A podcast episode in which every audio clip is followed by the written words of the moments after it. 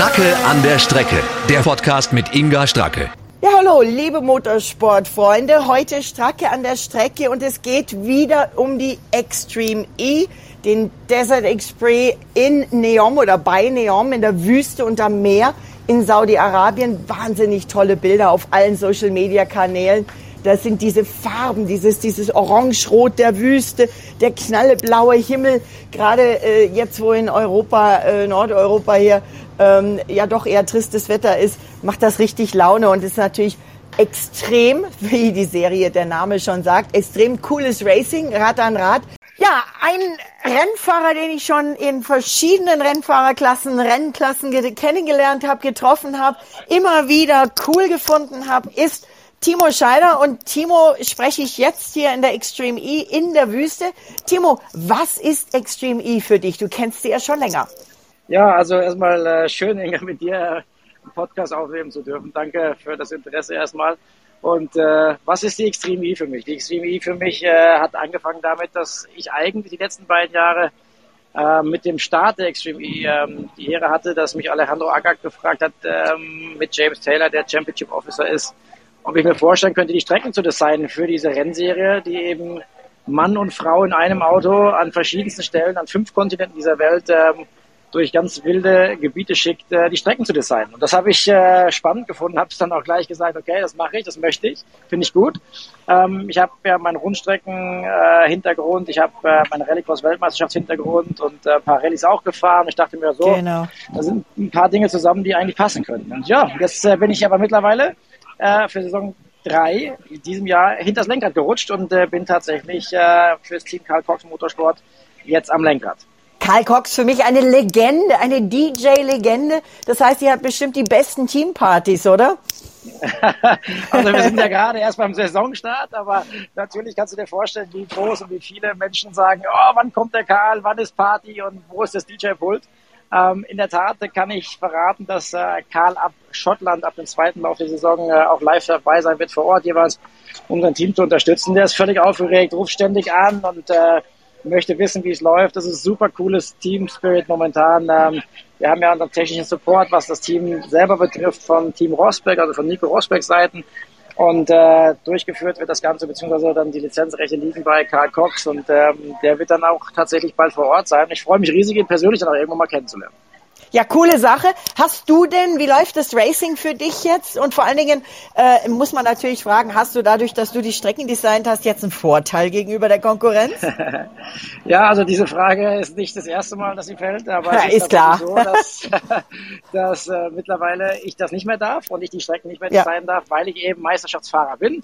Okay. Bedeutet, ich habe wie alle anderen auch, ich komme dienstags an der Strecke an und äh, am Donnerstag darf ich zum ersten Mal mit allen anderen fahren auf die Strecke. Bedeutet, mein Job ähm, hat jetzt jemand anders und äh, somit äh, habe ich da keinen Vorteil, leider Gottes, aber okay, ist äh, nicht mehr als fair auf jeden Fall.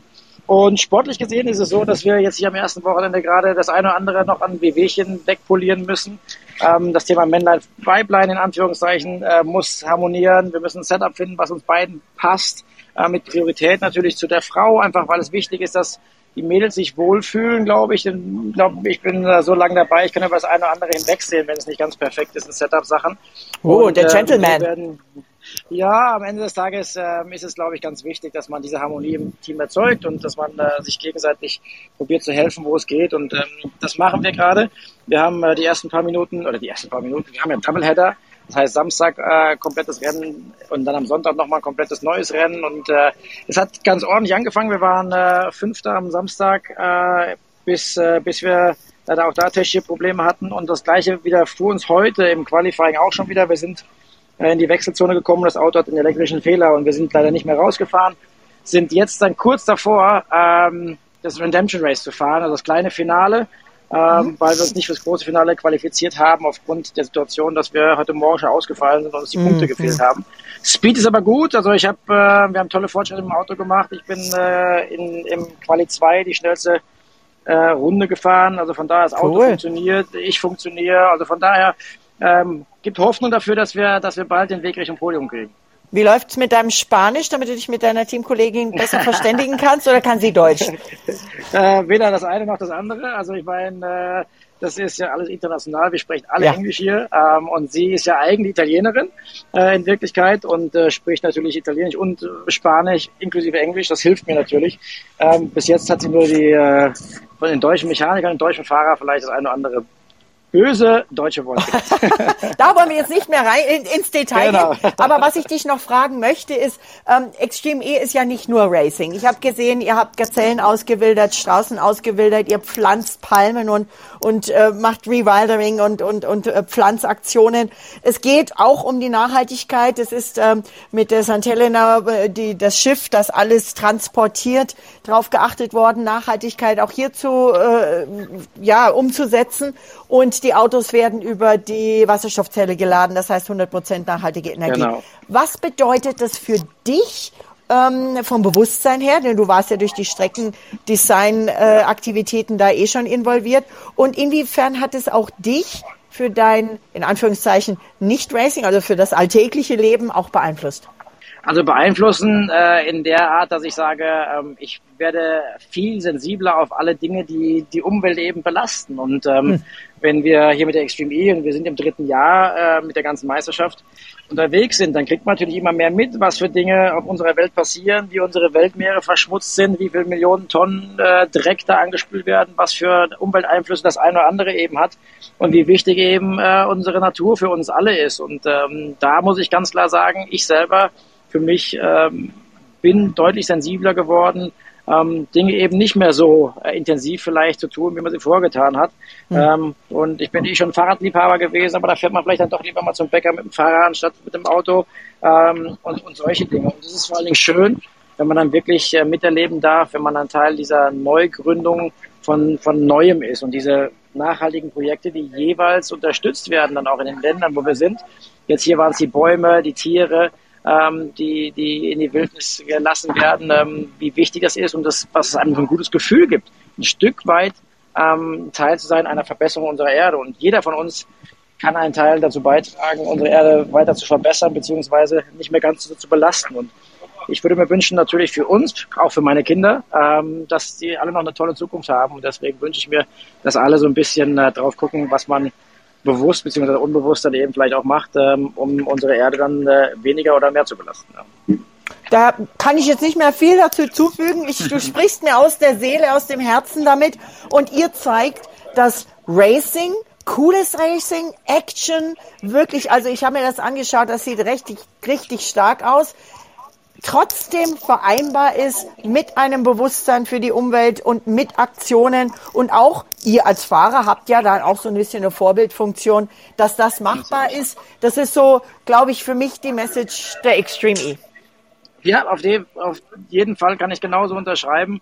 Ähm, wir haben im Motorsport natürlich immer irgendwo so einen Stempel auf der Stirn gehabt, aber die Extreme E schafft eben auch das, das, das Thema Mann und Frau jetzt erstmal eine neue Möglichkeit in dem Motorsport für Frauen. Äh, wir schaffen in Sachen äh, Umweltbewusstsein und Nachhaltigkeit plötzlich ganz neue Dinge und machen darauf aufmerksam mit unserem Sport. Und das ist schön, unseren Sport zu kombinieren mit dem Bewusstsein, dass wir auch mit unserem Sport durch die Aufmerksamkeit ähm, Dinge verbessern können in unserer Welt und wir nicht als Rennfahrer und Motorsportler äh, die sind, die alles so verpesten. Ganz vielen Dank dir, Timo. Ich hoffe, dass wir uns auch bald mal wieder sehen und nochmal du äh, in meinen Podcast kommst, würde ich mich sehr freuen. Und bis dahin wünsche ich dir ein gutes Racing und viel Erfolg. Vielen Dank, Inge. Alles Gute und bis bald. Danke, tschüss. Super interessant, das von Timo zu hören, der ja wirklich ein echter Racer ist. Vor allen Dingen aus der DTM kennt man ihn bestimmt in Deutschland überall. Aber eben jetzt mit der Extreme E auch mit dem Nachhaltigkeitsgedanken unterwegs und äh, ich finde das toll. Ich finde das gut, wenn wirklich auch was getan wird und nicht nur drüber geredet wird. Und ähm, ein anderes Thema ist logischerweise, haben wir schon drüber gesprochen, die Energieerzeugung. Es ist aber auch der, ähm, ja, in Anführungszeichen Fußabdruck, den man hinterlässt, wenn man zum Rennen kommt. Also wer zu Extreme E kommt, bringt sein eigenes Geschirr mit. Haben wir gestern schon drüber gesprochen. Bring your own bowl äh, und wäscht das dann im Fahrerlager, damit eben überhaupt kein Müll oder so wenig wie möglich Müll produziert wird. Und es geht um das Thema Energie, ganz klar. Und ich habe noch eine weitere Gesprächspartnerin. Strategie und Technik. Also wir haben schon gestern drüber gesprochen. Das ist also eine Wasserstoffzelle äh, im Fahrerlager, die äh, quasi 100% Clean Energy produziert, mit der die Autos geladen werden. Es geht aber auch um das Thema Reifen. Continental ist Gründungsmitglied der Extreme E, ist von Anfang an dabei, exklusiver Reifenpartner. Und ich spreche jetzt mit Katharina Silva, die Produktmanagerin für Continental, ähm, und äh, möchte mich auch so ein bisschen über das Thema Nachhaltigkeit im Punkto Reifen unterhalten. Katharina, hallo. Hallo, guten Morgen. Ja, guten Morgen und Salam alaikum. Ja, äh, Katharina, was ist das Faszinierende an dieser Serie, an dieser Extreme E? Denn es gibt ja viele Rennserien auf dem Planeten. Aber was ist das äh, Faszinierende an der Extreme E äh, für Continental, dass ihr euch entschieden habt, in dieser Serie Reifenpartner, ja sogar Gründungsmitglied zu werden? Ja, das ist ein spannendes Projekt, weil von Anfang war sehr klar, dass zwischen Extreme E und Continental wir teilen äh, ganz wichtige Values sozusagen mit Nachhaltigkeit, Diversity, so Frauen in Motorsport und natürlich eine Te Technologie, weil äh, auch in, in die gesamte ähm, Seasons, da gibt es mehrere Projekte in, in Richtung Entwicklung von neuer Technologie, in, in Reifen, in das Fahrzeug in die verschiedenen Bereiche, die involviert sind. So, das macht das einfach richtig Spaß und äh, sinnvoll. Äh, Thema sinnvoll. Ähm, ich habe mich schon oft gefragt, ob man nicht Reifen einfach einschmelzen und wieder neu verwenden kann, so als Laie. Ja? Das geht natürlich nicht, oder?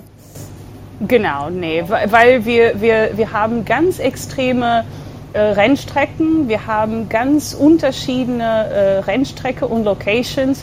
Und es ist immer wichtig, dass alle Teams fängen in jede Location mit äh, gleiche Situation. Und deswegen wir benutzen dann so wenig Reifen wie möglich, aber immer neue Reifen. Aber wenn ich richtig recherchiert habe, benutzt ihr in diesen Reifen 43 Prozent recycelte oder erneuerbare Materialien, die in die neuen Reifen für die Extreme E dieses Jahr äh, einfließen. Und das ist schon eine stattliche Nummer. Ähm, wie habt ihr das erreicht? Ja, das ist richtig toll, weil äh, wir machen das jetzt seit drei Jahren. Die erste Saison wichtig war, überhaupt den Reifen zu überleben. Ja. Ähm, und jetzt haben wir erreicht, diese, diese äh, recycled and sustainable, so nachhaltig äh, Content. Und da haben wir durch Technologie, die jetzt entwickeln wir, wie zum Beispiel Conti Retex, das ist eine Polyesterkarkasse mit äh, PET-Flaschen ähm, oder den Silica von die Mischung mit äh, Rice ähm, Ask Ashes. Das sind wirklich ganz unterschiedliche Technologie und der, der Charmante in das Ganze ist, wir testen die hier auf die Strecke und dann bringen wir zu unserer Serie Reifen in Deutschland, äh, dass alle fahren dürften. Wow, also das ist natürlich dann wirklich auch dann, dann ist, ist ja eigentlich das, was man sich so vom Racing insgesamt erhofft, ja, dass in diesen Extremsituationen Absolut. des Racings alles eigentlich, sowohl die Autokomponenten eben auch als die Reifenkomponenten, tatsächlich dann ähm, Sachen getestet werden, die man sich vielleicht jetzt noch gar nicht vorstellen kann. Also ich könnte mir nicht vorstellen oder hätte mir nicht vorstellen können, dass meine Autoreifen äh, Silizium aus der Asche von Reishülsen enthalten ähm, wo man ja offenbar äh, tatsächlich, habt ihr herausgefunden, sehr ähm, gutes Silizium für diese Reifen äh, rausholen kann. Oder aber eben, dass wirklich ähm, PET-Flaschen recycelt werden, dass man damit viel machen kann, das weiß man inzwischen, aber dass das in Reifen eingehen kann, das ist natürlich auch hochinteressant. Und die Reifen sind leichter geworden dieses Jahr, richtig? Genau, wir haben äh, mehrere Komponenten optimisiert, nicht nur diese nachhaltig äh, Teil zu, zu erhöhen, auch äh, so viel Materialien wie möglich immer noch diese Robustness zu behalten, aber dann äh, weniger Materialien zu benutzen, das äh, bringt natürlich ähm, auch der Faktor von Logistics, CO2 Emissions und äh, das sind auch Punkte, dass wir im Kopf behalten haben. Genau, je weniger transportiert werden muss, umso äh, weniger Richtig. Aufwand äh, und äh, ja, Energie wird verwendet bei diesem Transport. Ähm, Thema Transport das ist ja auch bei der Extreme E hochinteressant, dass also alles auf diesem ehemaligen Postschiff der St. Helena äh, durch die Gegend ge geschippert wird, um so eben wirklich das Ganze so niedrig wie möglich zu halten. Gilt das auch für eure Reifen oder werden die während der Saison weiterentwickelt und ihr müsst dann doch irgendwie mal nochmal Reifen zuschieben? So, das ist auch super interessant. Ähm, wir entwickeln einen Reifen pro Saison. Das bedeutet ein Profil, eine Mischung und alle Rennen, alle Strecken mit den gleichen Konditionen. Und diese Reifen probieren wir so viel wie möglich zu produzieren vor den Rennen, vor die Saison, sodass mhm. so viel Reifen wie möglich auf die St. Helena ähm, äh, transportiert werden. Manchmal brauchen wir extra Reifen zu produzieren später, aber immer durch den Transport äh, von St. Helena in die verschiedenen Locations transportiert. Und am Ende, alle Reifen kommen zurück nach Continental zu, zu Hannover. Und da arbeiten wir auch in die Recycling. Das ist natürlich die, die erste Projekt, zum Beispiel von erster Saison haben wir alle, alle erste Saisonreifen konvertiert in, in kleine äh, Bricks, die dann der Boden von einem Basketballfield ähm, konvertiert würden. Wow, das ist ja, ja, cool. Okay, also die Reifen der Extreme E sind jetzt ein Basketballfeld. Das ist ja eine richtig coole genau. Sache. Ähm, also du hast gesagt, dass die Technologien schon auf äh, in die Straßenreifen einfließen werden. Wie viel ist denn jetzt schon oder konntet ihr jetzt schon was umsetzen, was ihr eben aus der Renntechnologie in den letzten zwei Jahren äh, rausziehen konntet? Ja, wir, wir haben jetzt äh, schon seit äh, 22 ähm, große Produktlinie, so wir reden über den äh, Eco Contact 6, Premium 6 und den unser All-Season-Reifen, so ganz normale Reifen ähm, implementiert, zum Beispiel diese neue Karkasse mit Polyester. Ähm, aber in 23 kommen auf jeden Fall neue Projekte, aber darüber können wir noch nicht viel erzählen, mhm. aber sehr, sehr, sehr spannend. So richtig tolle Entwicklung. Also das klingt richtig gut und äh, in dem Fall wirklich auch Racing wird benutzt, um eben die Serie, die Serienproduktion, in dem Fall der Reifen, voranzutreiben in Sachen Nachhaltigkeit. Finde ich eine tolle Sache und ich hoffe, wir werden uns im Laufe der Saison nochmal sprechen können, Katharina. Ich würde mich total freuen. Ganz herzlichen Dank und ähm, ja, weiterhin viel Erfolg. Dankeschön. Vielen Dank. Auf der Webseite der Extreme E findet ihr alle Informationen und ähm, ihr könnt mich mit der Extreme E sicherlich auf diesem Podcast auch bald wieder hören. Tschüss!